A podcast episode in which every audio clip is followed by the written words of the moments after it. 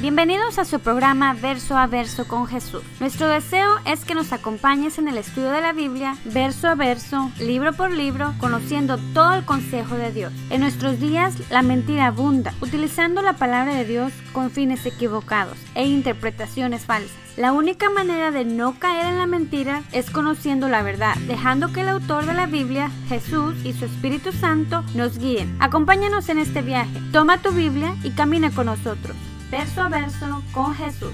Cristo moriste en una cruz, resucitaste con poder.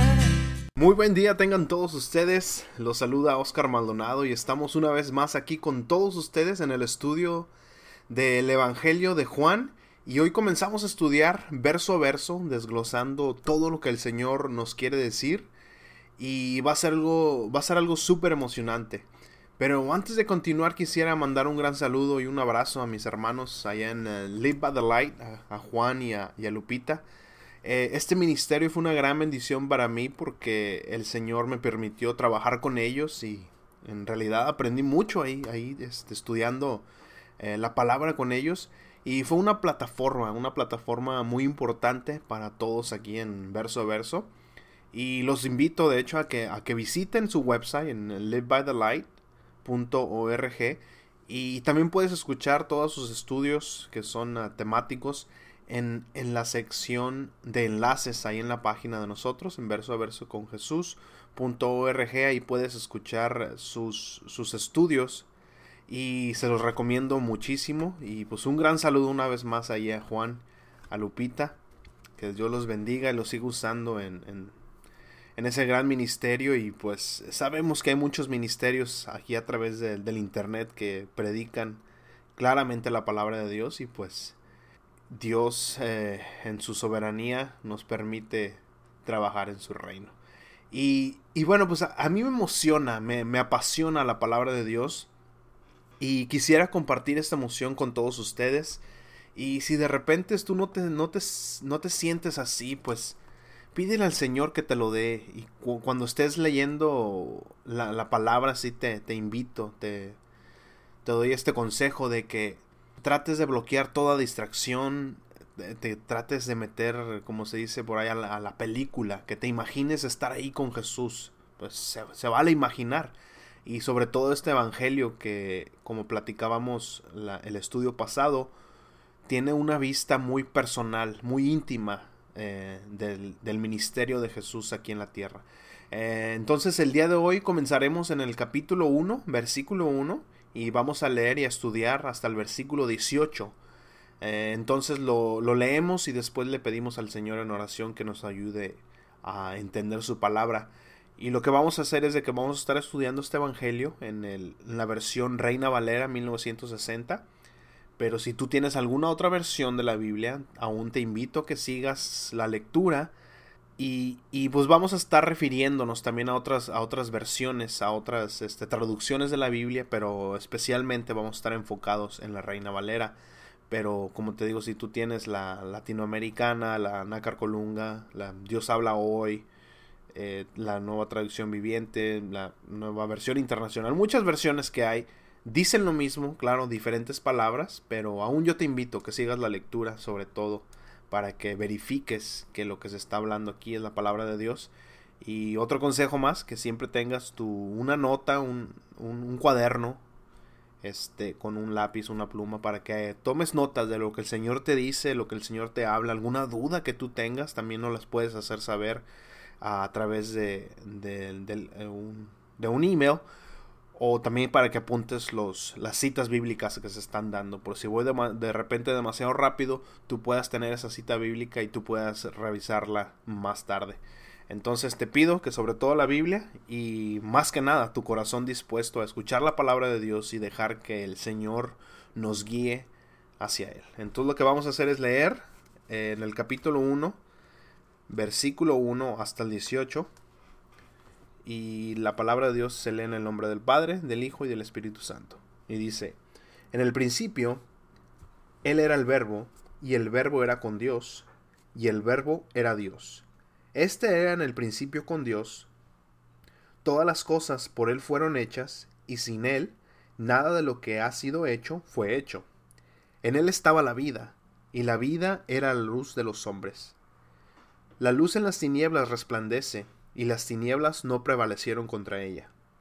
Hubo un hombre enviado de Dios, el cual se llamaba Juan. Este vino por testimonio para que, se diese, para que testimonio de la luz, a fin de que todos creyesen por él. No era él la luz, sino para que diese testimonio de la luz. Aquella luz verdadera, que alumbra a todo hombre, venía a este mundo. En el mundo estaba, y el mundo por él fue hecho, pero el mundo no le conoció. A lo suyo vino, y los suyos no le recibieron. Versículo 12. Mas a todos los que le recibieron, a los que creen en su nombre, les dio potestad de ser hechos hijos de Dios, los cuales no son engendrados de sangre, ni de voluntad de carne, ni de voluntad de varón, sino de Dios. Y aquel verbo fue hecho carne, y habitó entre nosotros. Y vimos su gloria, gloria como el unigénito del Padre, lleno de gracia y de verdad. Juan dio testimonio de él, y clamó diciendo, Este es de quien yo decía, el que viene después de mí, es antes de mí, porque era primero que yo. Porque de su plenitud tomamos todos, y gracia sobre gracia. Pues la ley por medio de Moisés fue dada, pero la gracia y la verdad vinieron por medio de Jesucristo. Versículo 18. A Dios nadie le vio jamás. El unigénito Hijo que está en el seno del Padre, Él le ha dado a conocer. Vamos a orar. Padre, te damos gracias por este día que nos das, este tiempo que podemos tener en tu presencia y que podemos entrar ante el trono celestial, Señor, para rogarte que nos abres al entendimiento, Señor, que nos hables a nuestro corazón a través de tu palabra, para que seamos transformados, para que seamos guiados por tu Espíritu Santo. Señor, queremos conocerte, queremos aprender más de ti, queremos caminar contigo, Señor. Padre, yo te pido que el, cada una de las personas que están escuchando, que van a escuchar este programa, Señor, que, que tú quites toda distracción, que quites cualquier estorbo, Señor, y sobre todo que hables a su corazón para que te puedan conocer, Padre. Yo me pongo en tus manos, Señor, y pongo en tus manos este tiempo. Y Espíritu Santo, te ruego que nos reveles, nos reveles a Jesucristo y nos lleves a Él. Gracias Padre por tu palabra y gracias por Jesucristo. En el nombre de Cristo Jesús, amén y amén. Entonces eh, vamos a comenzar verso por verso a, desglosar este, esta carta tan hermosa que el Señor nos ha dejado y empezando luego, luego, aquí en el versículo 1 dice, en el principio vemos que, por ejemplo, el Evangelio de Lucas habla de la niñez de Jesús, es el único que habla de la niñez de Jesús, del nacimiento. Entonces se basta el nacimiento de Jesús. Marcos vemos que habla mucho de la genealogía de Jesús y entra al ministerio. Pero Juan aquí, él quiso irse hasta el principio. Pero, pero ¿cuál es el principio o el principio de qué? Y Juan se fue hasta Génesis 1.1, donde dice, en el principio creó Dios los cielos y la tierra. O, cómo sabemos, mejor dicho, cómo sabemos que Jesús estaba en el principio de la creación. Porque ahí dice en el principio creó Dios, pero no dice Jesús. Pero bueno, aquí la palabra que se utiliza para Dios es la palabra Elohim, que es una palabra hebrea para el plural de Él, o sea, de Dios, es el plural es una indicación de la Trinidad de, la Trinidad de Dios, diciendo en el principio los dioses, se podría traducir de esa manera. Pero aún sabemos que no son dioses, sino es uno, solo uno, tres en uno, Dios Padre, Dios Hijo, Dios Hijo, que es Jesús, y el Espíritu Santo. Y esta parte la podemos, podemos eh, verificarla ahí en Deuteronomio 6.4 si quieren acompañarme rápido ahí, Deuteronomio capítulo 6, versículo 4. Y podemos ver algo que el Señor dice. y dice, Oye Israel, Jehová nuestro Dios, Jehová uno es. No son tres dioses, es uno solo. Pero son tres personas. Y es un misterio que nuestra mente finita no es capaz de captar algo infinito. Eh, y la Trinidad de Dios no es el tema, no vamos a entrar a mucho detalle, pero sí sabemos que Jesús estaba ahí. Porque tenemos también otra indicación. Por ejemplo, eh, ahí mismo en Génesis, en, en, en el capítulo 1, versículo 26, donde empieza a narrar lo que es la creación del hombre, vemos también algo muy interesante donde dice, una vez que lo encuentre, aquí está, versículo 26 dice, entonces dijo Dios, hagamos al hombre a nuestra imagen, conforme a nuestra semejanza. Para empezar, está hablando con alguien, porque dice hagamos, dice Dios, hagamos. Y también dice a nuestra semejanza, o sea, plural. Entonces, eh, si el hombre fue hecho a, a, semejanza de Dios, ¿Dios es un hombre entonces? No, sabemos que Dios, no es un hombre, Dios es espíritu. Pero entonces, ¿por qué dice que fue a semejanza de Dios?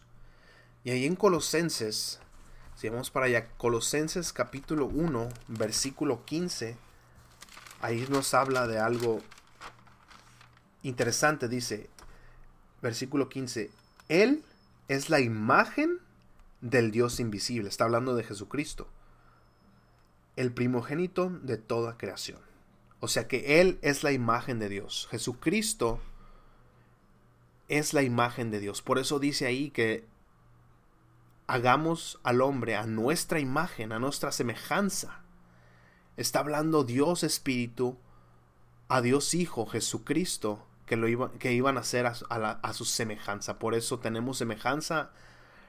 Por eso somos hombres, porque Jesús es hombre. Pero Dios al mismo tiempo. Es un misterio y como les decía no vamos a entrar mucho en ese detalle, pero ahí es como podemos verificar que Jesús precisamente estaba en el principio. Ahora, no estamos hablando de que en el principio, cuando el Señor creó los cielos y la tierra, entonces creó a Jesús, sino que Jesús ya era, Jesús ya estaba ahí antes de que empezara la creación. Uh, además, no nos tenemos que ir tan lejos. El último versículo que acabamos de leer ahorita en, Juan, en el versículo 18, donde dice, a Dios nadie le vio jamás el unigénito Hijo que está en el seno del Padre, Él le ha dado a conocer. Él vino a, a, darnos a conocer al Padre, al Padre que es espíritu, al Padre que es invisible y al Padre que nadie lo vio. Jesucristo vino a mostrarnos al Padre. Ahora, la palabra verbo que está ahí en el versículo 1, que dice en el principio, era el verbo. Esta palabra verbo viene de la palabra logos, que significa palabra. Y el uso de esta palabra logos no solo viene del vocabulario del Antiguo Testamento, sino también en ese tiempo la filosofía griega tenía como significado de esta palabra eh, el de razón de existencia. Era la pregunta popular de muchos filósofos. ¿Por qué existimos? ¿Para qué existimos? Entonces, ¿qué quiere decir Juan con esto de, verbo? Que, que, la palabra... De, él estaba diciendo que el verbo o sea, Jesucristo es la razón, la, la razón por qué existimos. Porque ahí en el, en el Salmo 33, 6 dice, por la palabra de Jehová fueron hechos los cielos, y todo el ejército de ellos por el aliento de su boca, por la palabra, por Jesucristo, fueron hechos todos los cielos.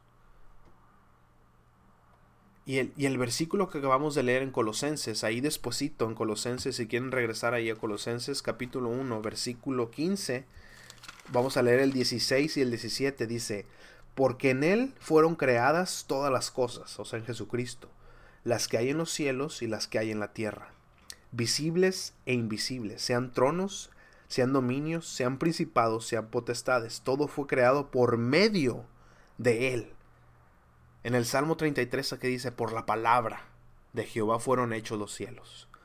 Y aquí en Colosenses dice, todo fue creado por medio de Él. O sea que Él es la palabra de cual está hablando aquí el Salmo. Él es la palabra de cual está hablando Juan, el verbo. Él es el principio, Él es la palabra por la cual Dios creó la tierra.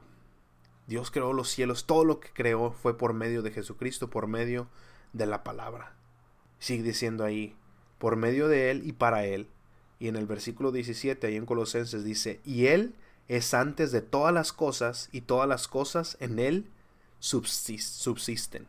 Entonces vemos claramente que Jesucristo estaba antes de la creación y por medio de Él todo fue creado. Y sabiendo esto podemos entender un poco más eh, lo que está diciendo Juan aquí en el, en el versículo 1, que dice que el verbo se hizo carne y que el verbo era Dios. Y en la traducción del lenguaje actual de, eh, de, esta parte, de esta porción de la Biblia, lo traduce de esta manera. Dice, antes de que todo comenzara, ya existía aquel que es la palabra. La palabra estaba con Dios y la palabra era Dios. Cuando Dios creó todas las cosas, ahí estaba la palabra. Todo fue creado por la palabra y sin la palabra nada se hizo.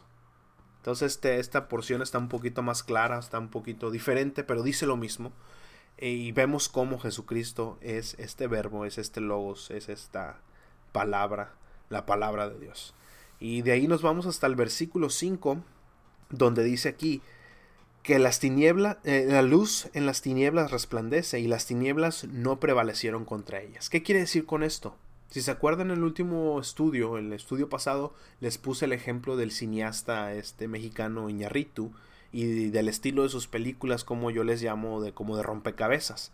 Pues aquí vemos cómo el apóstol Juan en realidad este prólogo del evangelio es como el final del libro, es la conclusión del evangelio de Juan, porque vemos al principio que, que, dice que Jesús es Dios, y la batalla contra las tinieblas fue ganada, porque dice que las, las, tinieblas no prevalecieron contra la luz.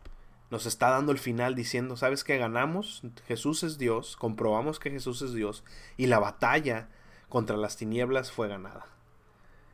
Luego nos vamos al versículo 6, dice que ah, es donde empieza a hablar de, de Juan el Bautista, que dice que hubo un hombre que fue enviado de Dios, el cual se llamaba Juan.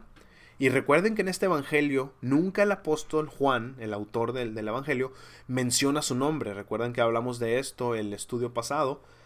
Entonces cada vez que tú veas el nombre de Juan, él se está refiriendo a Juan el Bautista. Este profeta fue el que puso eh, el final de los 400 años de silencio, eh, o sea, de no tener profeta de Dios. Desde Malaquías hasta Juan pasaron aproximadamente 400 años sin ninguna, eh, ningún profeta que hablaba de parte de Dios. Pero pues entonces, ¿pero de dónde viene? ¿De dónde viene Juan el Bautista? ¿Cuál es, cuál es la historia atrás de este hombre tan, tan polémico, tan raro, de la manera que lo describe la palabra de Dios? Pero si vamos allá a Lucas capítulo 1, en el versículo 5, del versículo 5 al 20, nos narra la, historia de cómo, eh, el, del nacimiento precisamente de, Juan el Bautista. Y vamos a leerlo rápidamente, es una porción un poco larga, pero eh, es muy interesante aquí la, historia de, de, Juan el Bautista. Lucas capítulo 1 versículo 5 dice, Hubo en los días de Herodes, rey de Judea, un sacerdote llamado Zacarías, de la clase de Abías. Su mujer, su mujer era de las hijas de Aarón y se llamaba Elizabeth. Ambos eran justos delante de Dios y andaban irreprensibles en todos los mandamientos y ordenanzas del Señor, pero no tenían hijo, porque Elizabeth era estéril, y ambos eran ya de edad avanzada. Aconteció que ejerciendo Zacarías el sacerdocio delante de Dios según el orden de su clase, conforme a la costumbre del sacerdocio, le tocó en suerte ofrecer el incienso, entrando en el santuario del Señor y toda la multitud del pueblo estaba fuera orando a la hora del incienso. Se le apareció un ángel del Señor, puesto en pie a la derecha del altar del incienso. Se turbó Zacarías al verle y le, le sobrecogió temor.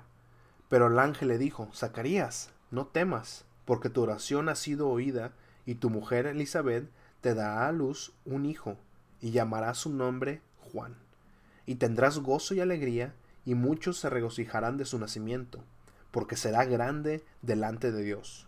No beberá vino, ni sidra, y será lleno del Espíritu Santo aún desde el vientre de su madre. Y hará que muchos de los hijos de Israel se conviertan al Señor Dios de ellos, e irá delante de él con el espíritu y el poder de Elías, para hacer, hacer volver los corazones de los padres a los hijos, y los rebeldes a la prudencia de los justos, para preparar al Señor un pueblo bien dispuesto. Versículo 18. Dijo Zacarías al ángel, ¿En qué conoceré esto? Porque yo ya soy viejo, y mi mujer es de edad avanzada. Respondiendo el ángel, le dijo, Yo soy Gabriel, que estoy delante de Dios, y he sido enviado a hablarte y darte estas buenas, estas buenas nuevas. Y ahora quedarás mudo y no podrás hablar hasta el día en que esto se haga, por cuanto no creíste mis palabras, las cuales se cumplirán a su tiempo. Entonces aquí vemos lo que es la, profecía o eh, estas noticias que le da el ángel a Zacarías y a Elizabeth, los padres de Juan el Bautista, de cuál era el rol que Juan iba a tener para con el Señor. Y pues claro, después de que pasó esto, después de que nació Juan el Bautista, eh, Zacarías recupera el habla. Pero, y fíjense, aún el nacimiento este de, Juan el Bautista ya había sido profetizado muchos años antes de lo que estamos viendo aquí.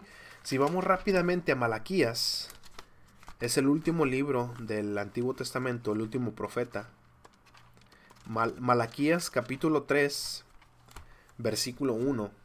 Dice, He aquí yo envío mi mensajero, el cual preparará el camino delante de mí, y vendrá súbitamente a su templo el Señor a quien vosotros buscáis, y el ángel del pacto a quien deseáis vosotros. He aquí viene ha dicho Jehová de los ejércitos. Entonces vemos aquí, esta es una de las profecías que habla precisamente de este mensajero, de, de Juan el Bautista.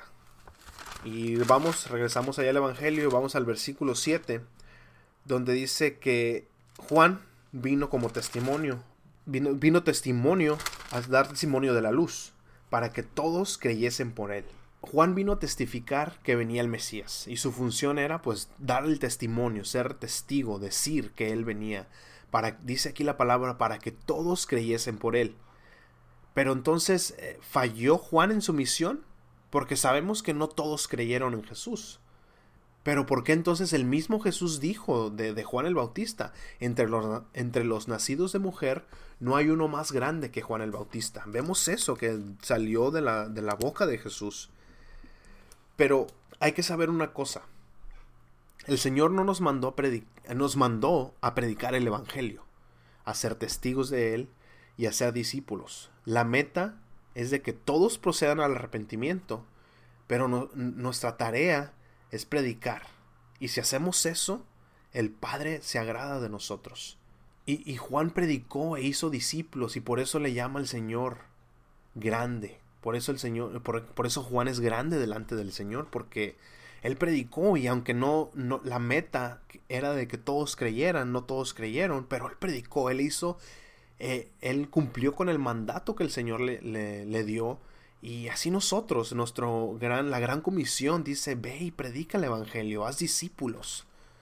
No dice, ve y gánate tantas almas, eh, ve y cada alma que tú le, o cada hombre que tú le prediques se va a convertir, porque entonces ah, habría mucho desánimo, porque muchas veces predicamos el Evangelio, predicamos las buenas nuevas y la gente no quiere escuchar, la gente no, no le interesa. Eh, entonces si, si, nos enfocamos mucho en, en el éxito, en, el, en, en, cuántas personas se han convertido, pues de repente va a haber eh, desánimo, porque no todos quieren escuchar. Pero mientras nosotros eh, sigamos llevando ese evangelio, sigamos escuchando el mandato de Dios, vamos a ser grandes delante de Dios, delante del Padre. Y es algo que vemos aquí con Juan el Bautista, que el mismo Jesucristo dijo de que él entre los hombres, él era, nunca había habido alguien más grande que Juan el Bautista. Eh, entonces seguimos en el versículo 9 de ahí del Evangelio de Juan. Dice, aquella luz verdadera que alumbra a todo hombre venía a este mundo. Ese Dios creador del que estamos hablando, el que creó la luz y todo lo que vemos y aún lo que no vemos, venía a este mundo. Era lo que estaba diciendo Juan, que nuestro creador vino a la tierra o venía a la tierra, es lo que decía en ese entonces, eh, es una gran noticia si nos ponemos a, meditar lo que estaba diciendo él. Él me imagino que con, con emoción decía eso, ¿sabes qué? Nuestro Dios va a venir a la tierra. Era algo que él se le había encomendado decir y es lo que estaba haciendo. Versículo 10 dice que en el mundo, en el mundo estaba y el mundo por él fue hecho, pero el mundo no le conoció. Eh, este versículo me gusta leerlo un poco más en la nueva traducción viviente que dice, vino al mismo mundo que él había creado, pero el mundo no le reconoció. Y es exactamente lo que vemos. Él creó el mundo, él creó toda la humanidad, vino y no lo reconocieron. Y no lo reconocimos. Nos podemos apuntar ahí porque así antes de que el Señor nos rescatara, así estábamos nosotros. No, no le dábamos la gloria, no lo reconocíamos como Dios. Y versículo 11 dice, a lo suyo vino y los suyos no le recibieron. Lo suyo, todo el mundo de lo que hablábamos, toda la, humanidad. Y luego dice, se va algo más específico, dice los suyos o sea, la nación judía, eh, la, nación de Israel, no lo recibieron. Versículo 12 y 13, y este es uno de mis versículos favoritos, dice, mas a todos los que le recibieron, a los que creen en su nombre, les dio potestad de ser hechos hijos de Dios, los cuales no son engendrados de sangre, ni de voluntad de carne, ni de voluntad de varón, sino de Dios.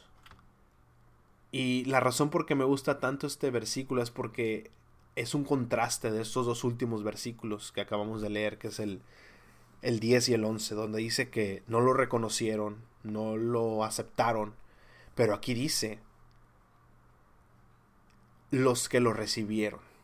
Entonces sí hubo gente que cuando vino Jesucristo lo recibieron, porque aquí está hablando de recibieron en tiempo pasado.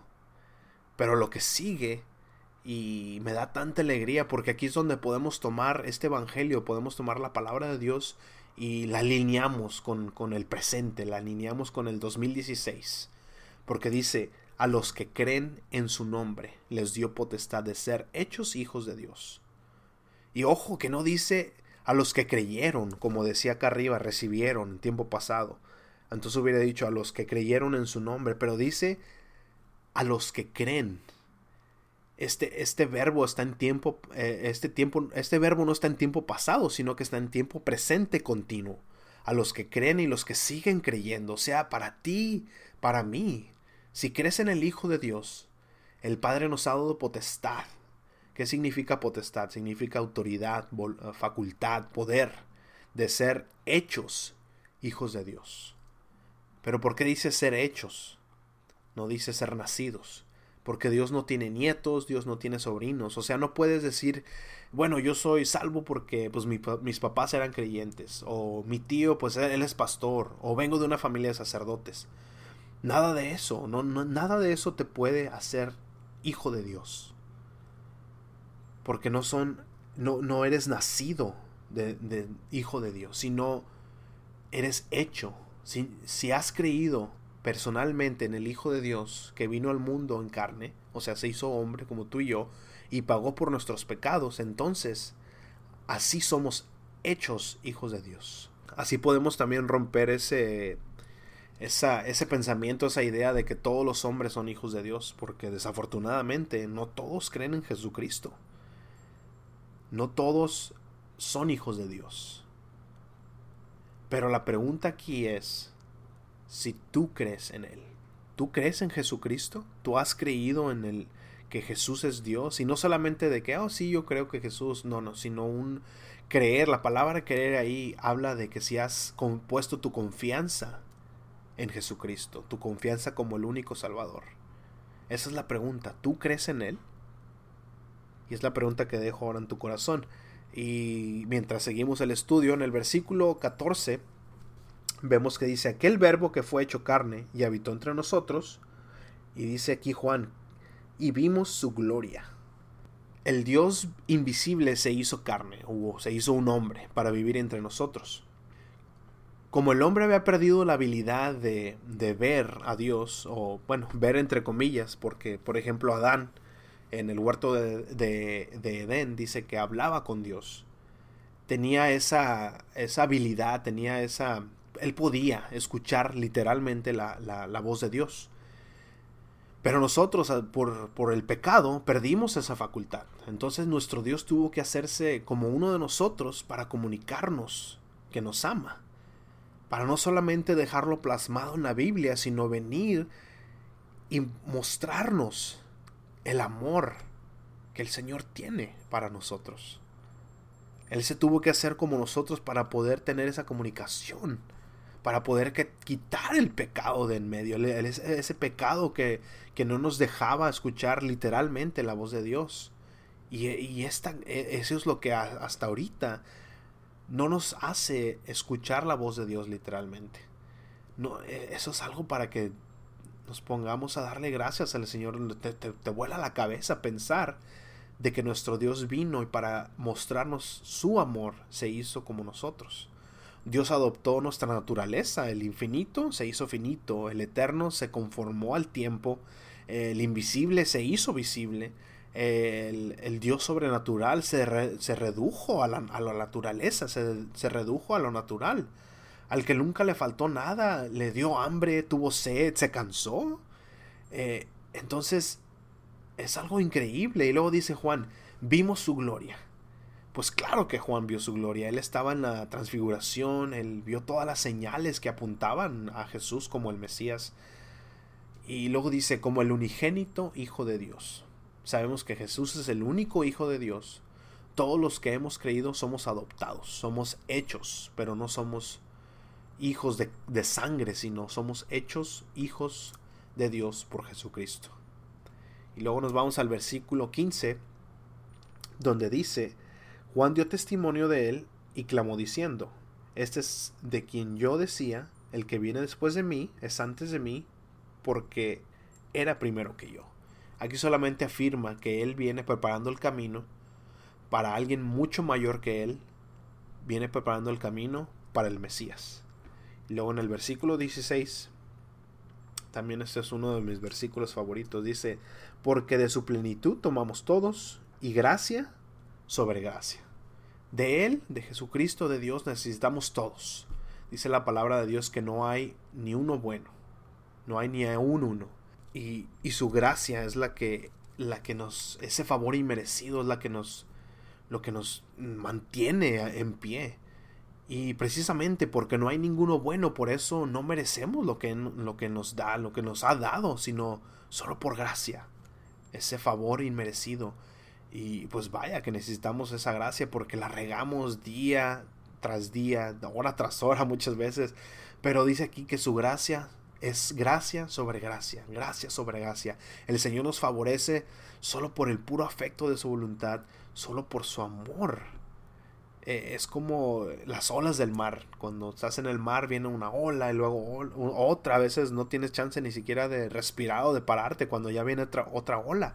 Así es lo que está hablando aquí. Es una gracia sobre gracia. Gracia sobre gracia. El Señor derrama toda su gracia sobre nosotros. Y es algo que... Es algo increíble. Es algo increíble el amor del Señor. Cómo nos lo muestra. Dándonos eh, esa gracia, ese favor inmerecido. En el versículo 17 sigue diciendo ahí, pues la ley por medio de Moisés fue dada, pero la gracia y la verdad vinieron por medio de Jesucristo. Este versículo muestra lo que decía anteriormente, que no hay ninguno bueno, porque la ley que fue dada a Moisés para el pueblo mostraba la justicia perfecta de Dios, su santidad, y al tratar de cumplirla, se daban cuenta de que no podían, nosotros no podemos cumplir la ley. Tal vez podamos con algunos mandamientos, pero dice la palabra de Dios que si fallamos en uno, somos transgresores de toda la ley. Cristo nos dio el estándar de justicia del reino. Dijo que si tú llamabas a alguien tonto, se tomaba como asesinato. Que si mirabas a una mujer y la deseabas en tu corazón, ya habías adulterado, no necesitabas acostarte físicamente, sino ya eras culpable de adulterio.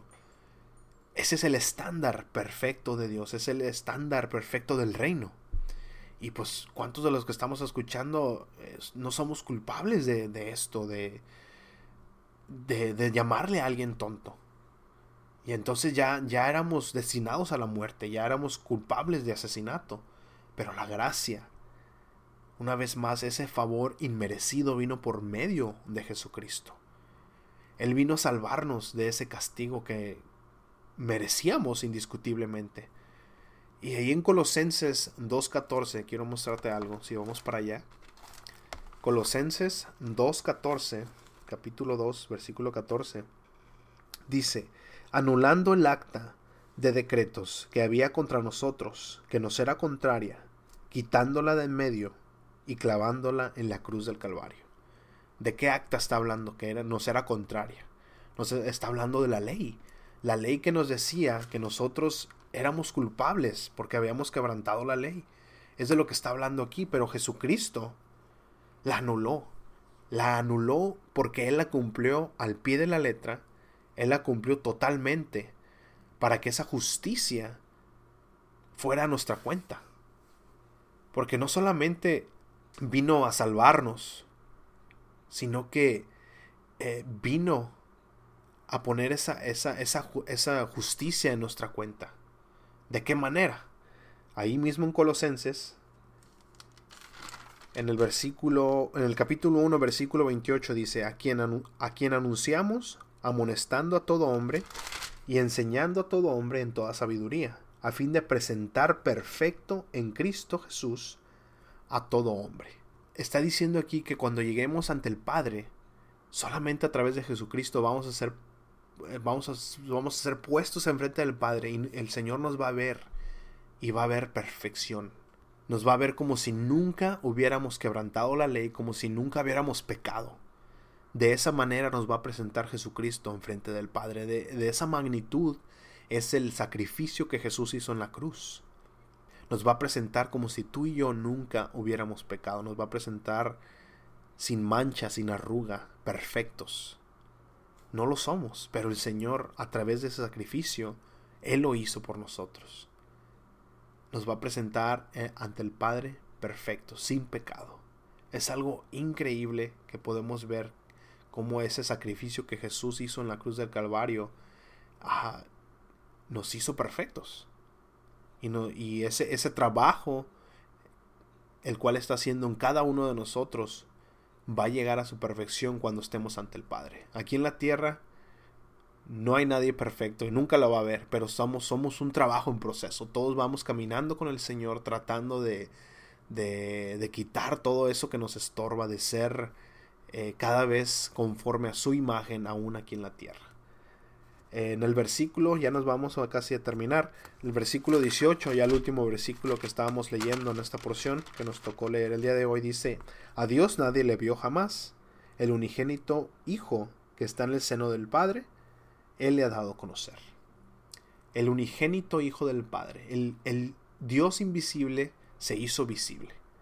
Con Adán, Dios se, pasaba, se paseaba en el huerto y tenía una comunicación directa, Adán con Dios. Pero ahora Dios mismo se hizo hombre y habitó entre nosotros, se hizo visible, se hizo palpable y, sufrió eh, lo mismo que nosotros solo para identificarse con su, con su creación, para decir yo sé lo que tú estás pasando. Y el día de hoy yo quiero que medites eh, en esta declaración. Que nuestro Dios dejó su trono de gloria a, él no le faltaba nada. Él, él, él en realidad no nos necesita. Pero Él nos ama. Y Él quiere decírtelo. Él vino a decírnoslos. Y Él quiere decírtelo a ti el día de hoy. Muchos no lo recibieron. Lo, lo acabamos de leer. Y aún muchos no lo reciben el día de hoy. Hay muchos que, que hoy en día se burlan aún de Él. Como en los tiempos de Noé. Cuando Noé les decía que venía juicio, que venía un, un diluvio, todos se burlaban, pero, pero aún me imagino que cuando empezó a llover, cuando empezó a abrirse la tierra, porque dice que se rompieron las cataratas del gran grande abismo y, y, todas las aguas subterráneas empezaron a salir. Me imagino que hubo, que hubo como una especie de terremoto y empezaron a abrirse la, la tierra, empezó a salir agua, no solamente la lluvia, sino de abajo también. Cuando todo eso comenzó a suceder, yo me imagino que todos empezaron a correr hacia el arca. Pero Dios mismo cerró la puerta. Cien años aproximadamente tardó Noé en, en construir el arca. Cien años Dios esperó que toda esta gente se arrepintiera. Ahora llevamos 2016 años. El Señor lleva 2016 años esperando. Y aún se siguen burlando. Aún siguen pensando que la puerta va a estar abierta para siempre. Jesucristo dijo, yo soy la puerta. El, Jesucristo es la entrada para el Padre, para la entrada para el cielo. Pero así como el arca, también se va a cerrar. Y dice la misma palabra, que ahí será el lloro y el crujir de dientes. ¿Tú crees que el mismo Noé no se dolió al escuchar toda esa gente fuera del arca gritando, Ábrenos, Noé, ábrenos? Me imagino tocando ahí la puerta del arca. Estoy 100% seguro que no fue como en la película esa chafa de Noé que, que sacaron.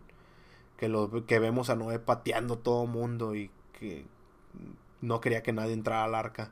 No, yo estoy seguro que aún minutos antes de que se cerrara la puerta, él todavía les decía dentro del arca, entren, entren.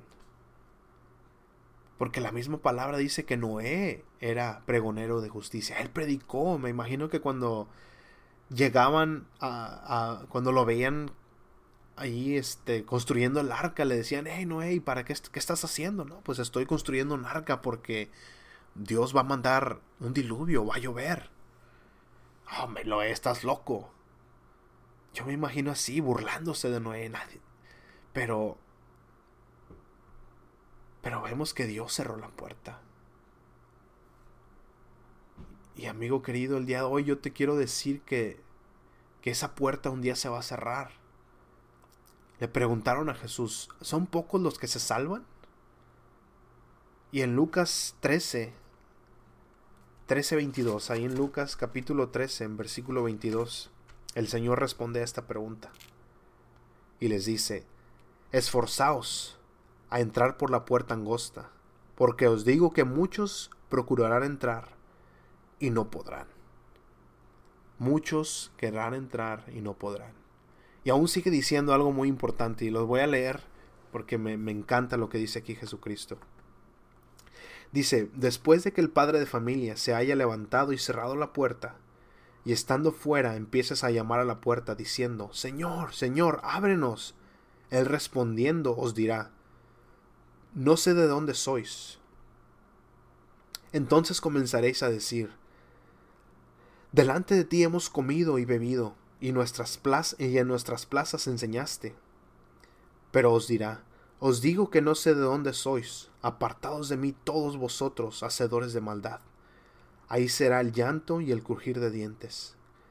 Cuando veáis, cuando veáis a Abraham, a Isaac, a Jacob y a todos los profetas en el reino de Dios, y vosotros estéis excluidos, porque vendrán del oriente y del occidente, del norte y del sur, y se sentarán a la mesa en el reino de Dios. He aquí, hay postreros que serán primeros y primeros que serán postreros. Y es eh, precisamente lo que te explicaba, cómo vas a querer estar ahí. No quieres quedar excluido de la presencia eterna del Señor. El día de hoy Jesucristo se está presentando frente a ti con la mano extendida diciendo, entra. Tienes entrada. Yo ya pagué por tu culpa. Todo ha sido pagado, solamente tienes que entrar. Y como Noé, yo te digo el día de hoy, entra, porque viene juicio a la tierra. Y la única salvación es Jesucristo. No hay nadie, no hay nada que te salve del juicio venidero más que Jesucristo. Y ya para terminar ahí en Romanos, capítulo 10, versículo 9. Versículo 9 y 10 nos dice cómo entrar. Dice, que si confesares con tu boca que Jesús es el Señor, y creyeres en tu corazón que Dios le levantó de los muertos, serás salvo. Porque con el corazón se cree para justicia, pero con la boca se confiesa para salvación. Así es que si tú has escuchado la voz de Dios el día de hoy, y crees en tu corazón, tienes esa convicción que quieres entrar al arca, que es Jesucristo, Jesús. Solo tienes que hacer esta oración conmigo. Si has escuchado y quieres hacer esta oración y quieres entrar al arca, inclina tu rostro y ora conmigo. Dile, Señor Jesús, he escuchado tu voz. Padre, y tu, tu palabra ha penetrado mi corazón y me he dado cuenta que soy un pecador, que soy una pecadora. Me he dado cuenta que el gran pecado que he cometido es no haberte recibido, no haberte recibido en mi vida, en mi corazón. Pero el día de hoy, Señor Jesús, yo te recibo en mi vida, en mi corazón, como mi único y suficiente Salvador. Me arrepiento de todos mis pecados. Señor Jesús, toma mi vida, toma mi corazón y gobierna. Sé mi rey, sé mi Señor, sé mi Dios. Para que mi vida te pueda dar gloria. Y así como el apóstol Juan vio tu gloria, yo también la quiero ver. Señor Jesús, gracias por salvarme. Gracias por amarme y por mostrármelo y decírmelo. Gracias Señor Jesús. Gracias te doy en el nombre de Cristo Jesús. Amén. Eh, si tú has hecho esta oración, te quiero decir que ya eres hijo, ya eres hija de Dios. Y ahora no solo no recibirás el castigo eterno, sino que has sido hecho eh, hijo de Dios. Te ha dado esa potestad, ese derecho jurídico de ser llamado hijo de Dios. Y pues solo nos queda decir, pues bienvenidos a la familia y hay fiesta en los cielos. Dice la palabra de Dios que por cada alma que se arrepiente hay fiesta en los cielos. Y si hay fiesta en los cielos, una vez más te digo, hay fiesta aquí en verso a verso. Y si tú has hecho esta oración, también te quiero invitar a que nos lo hagas saber a través de un correo electrónico. Y lo puedes hacer a través de oscar.maldonado arroba verso a verso con o también lo puedes hacer a comentarios arroba verso a verso con Jesús.org. Queremos oír de ti, queremos orar por ti y pues sobre todo regocijarnos contigo, porque ya tu nombre está escrito en el, en el libro de la vida. Y cualquier otra cosa, cualquier pregunta, cualquier comentario, ya escuchaste los, las direcciones de, correo electrónico, ahí nos puedes mandar cualquier petición de oración aún. Este, también hazlo saber, queremos orar por ti. Y a nombre de todos los aquí en verso a verso con Jesús, todos los que trabajamos en este ministerio, te decimos gracias por escucharnos y sigue, sigue, seguiremos corriendo esa carrera, la carrera que ya está ganada, solo hay que correrla. Nos escuchamos en la próxima edición, gracias y que la paz del Señor esté con todos ustedes. Dios los bendiga. Bye.